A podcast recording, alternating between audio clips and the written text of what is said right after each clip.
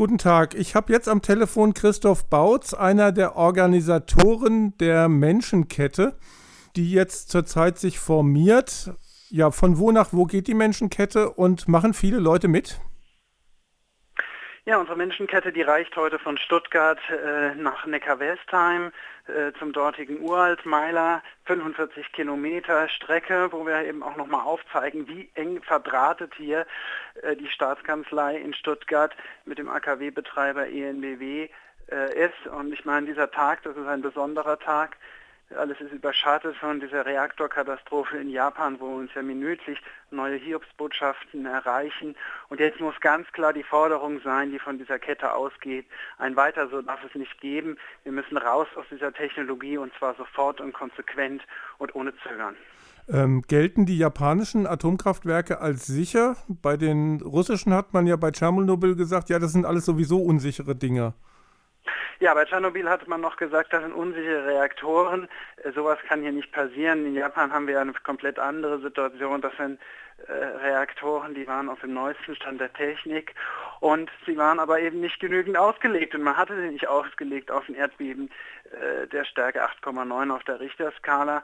Das war völlig unverantwortlich, genauso unverantwortlich wie es ist hier Atomkraftwerke zu betreiben, die im Oberrheingraben eben auch im Erdbebengebiet liegen und äh, bei weit niedrigeren, weit kleineren Erdbeben äh, schon in Probleme geraten würden, eben die nicht darauf ausgelegt sind und die sonst jede Menge Sicherheitsprobleme äh, bergen. Deswegen, wir müssen raus, so schnell wie möglich aus dieser Risikotechnologie Atomkraft.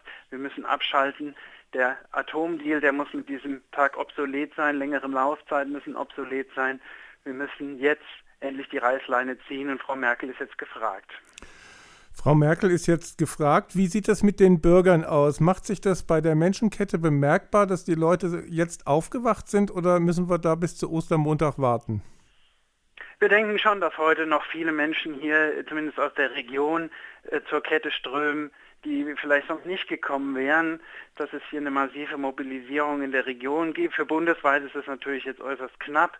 Da werden sich viele Leute aufmachen, aber die große Extramobilisierung durch diesen Reaktoranfall, die wird wahrscheinlich nicht mehr stattfinden.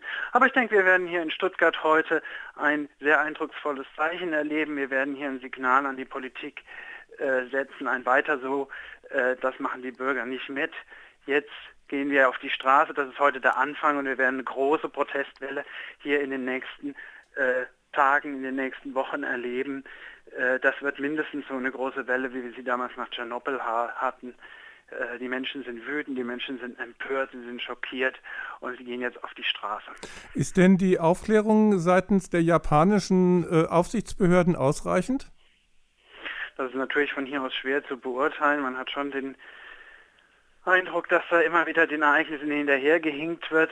Aber äh, wir werden sowas erst beurteilen können, wahrscheinlich mit etwas mehr Distanz zu den Ereignissen von heute. Soweit Christoph Bautz, einer der Organisationen der Menschenkette von Compact hier in Deutschland.